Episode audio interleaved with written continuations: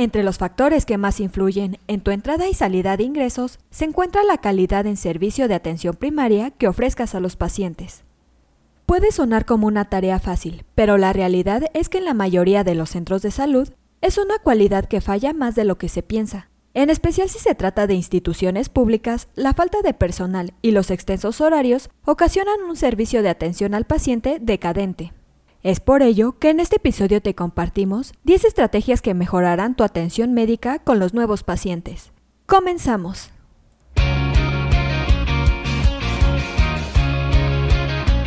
Esto es Asistencia Médico Legal, su empresa de responsabilidad profesional médica, en la cual te damos tips y consejos que te ayudarán a destacarte en el sector salud y evitar cualquier contratiempo con tus pacientes durante el desarrollo de tu profesión. El primer consejo que te ayudará a mejorar tu atención médica con los nuevos pacientes es el desarrollar una presencia digital. En la actualidad, incluso el paciente recomendado te busca en Internet para conocerte mejor antes de llamar a tu consultorio o programar una consulta. Existen múltiples plataformas que puedes usar para tener presencia digital, como un sitio web o alguna red social como Facebook, Instagram, TikTok, entre muchos más. Como segundo consejo, preocúpate por tus pacientes y sé servicial. Desafortunadamente, no todos los médicos tienen vocación para ayudar, el paciente moderno es muy inteligente y se da cuenta con facilidad si estás interesado en ayudarle o simplemente quieres quitarle su dinero. Es importante que te preocupes de forma natural por él y que siempre trates de proporcionarle el mejor servicio posible. De hecho, esa es una de las claves para fidelizar a los pacientes para que estos regresen una y otra vez contigo. Muchos médicos pierden este toque cuando empiezan a llenarse de trabajo, porque debido a que atienden a muchos pacientes, se vuelve complicado atenderlos a todos con el mismo nivel de calidad. Un tercer consejo es el entrenar a tu personal para que también se preocupe por el paciente y sea servicial.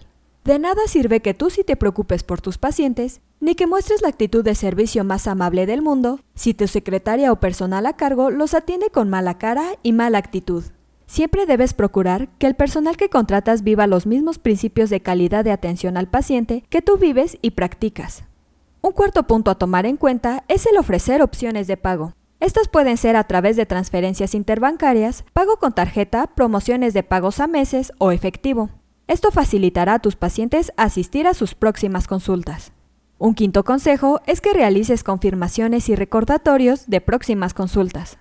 Tus pacientes se encuentran ocupados la mayor parte del día, con sus pendientes de trabajo o con pendientes personales o familiares.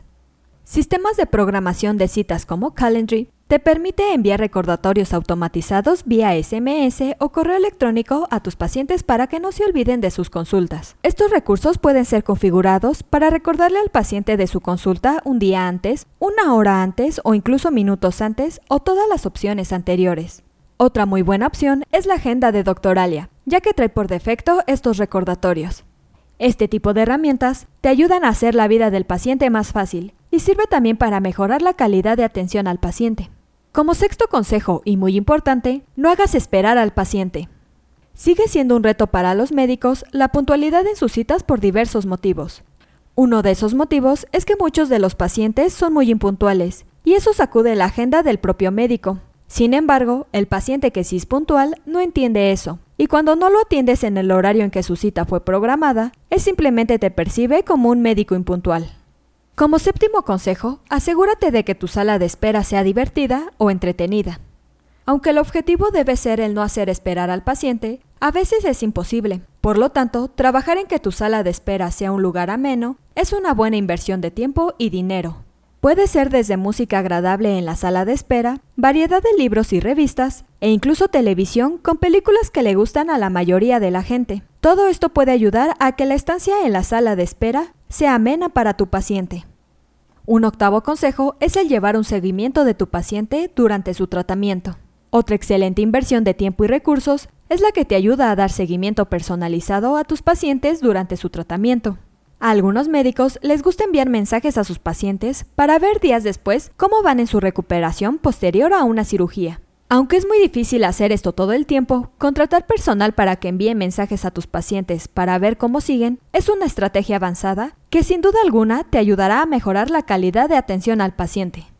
Como penúltimo consejo, crea material educativo para tu paciente. crear material educativo para tu paciente puede ayudarte a mejorar su experiencia también. El material educativo puede ser creado en cualquier tipo de formato, como por ejemplo videos, artículos, fotografías, infografías, podcasts, láminas impresas, hojas, lo que sea. El punto es crear material de apoyo para que el paciente conozca de su enfermedad y tratamiento. Además, crear este tipo de material puede ayudarte a mejorar tu marketing médico y a la presencia de tu práctica médica en las redes sociales, porque este material puede subirse a tu sitio web o bien a tus redes. Para finalizar, recuerda implementar una encuesta posterior a tus consultas. El recurso ideal para mejorar la calidad de atención al paciente es preguntarle al propio paciente. Implementar una encuesta de calidad te ayudará a conocer la opinión que tiene el paciente en relación con tu práctica médica.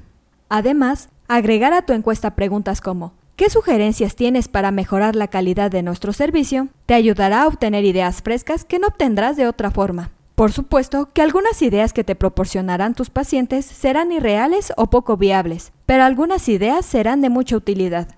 Siguiendo estos 10 consejos, te aseguramos que tus nuevos pacientes, así como los cautivos, estarán más satisfechos con tus servicios y te recomendarán sin dudarlo.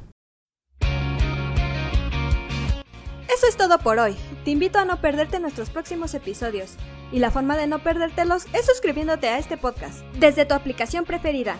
Y si te ha gustado este episodio, compártelo en tus redes sociales, con lo cual estarás ayudando a otros colegas a mejorar dentro de su consultorio o clínica y estarás ayudando a llegar a más personas. Si gustas dejarnos algún comentario o valoración en cualquiera de nuestras plataformas, te estaré muy agradecida, ya que sabré que estás ahí. De igual manera, te invito a que visites nuestra página en www.asistenciamedicolegal.com, así como nuestras redes sociales que son Facebook, Instagram y Twitter.